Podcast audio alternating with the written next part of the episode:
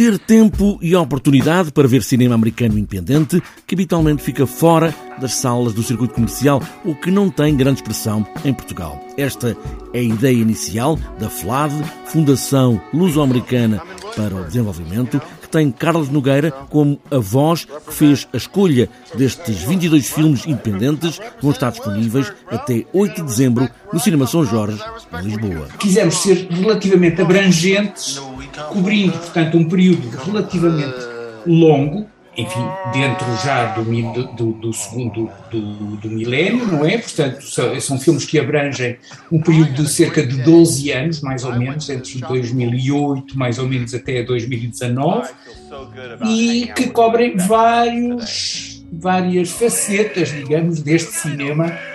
Eu não chamaria marginal, por isso nós tivemos algum cuidado ao, ao, designar por outsiders, não é? Portanto, isto não é um cinema marginal ou underground, vanguarda, nada. É cinema comercial, digamos, o cinema que se estreia em festivais, que passa nos cinemas e por aí fora, mas com uma, feito com um orçamento e uma capacidade de distribuição, de promoção e distribuição muito diminuta face à grande máquina de Hollywood. Esta é a linha geral da escolha de Carlos Nogueira para esta primeira mostra de cinema independente americano. Há sempre uma escolha com mais detalhe, com mais pormenor para o fecho e abertura de qualquer festival ou de qualquer mostra, e para este Outsiders manteve-se a regra. Desde o início havia uma intenção de colocar estes dois filmes que são Tiny Furniture, de Lina Dunham, na abertura, e The Rider, da Chloe Zhao,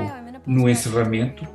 Não só porque os filmes são bastante bons, pareceu-me que também eram filmes com um apelo de público uh, maior, e, por outro lado, são dois filmes de duas realizadoras que têm uma carreira posterior relativamente conhecida o caso da Lina Dunham, por exemplo, foi eh, depois deste filme de Tiny Furnish, que é um filme de 2010, estreou uma série que teve várias temporadas e que é bastante conhecida e apreciada. No caso de, do The Rider, é um filme de que eu gosto bastante e eh, contra, eh, enfim, não previa que ela depois, já da escolha do filme, acabou por ganhar o Leão de Ouro em Veneza, com o seu filme seguinte, que é o Nomadland, e o Oscar do melhor filme do ano e da melhor realizadora. Para além da ficção, esta primeira mostra de cinema independente americano,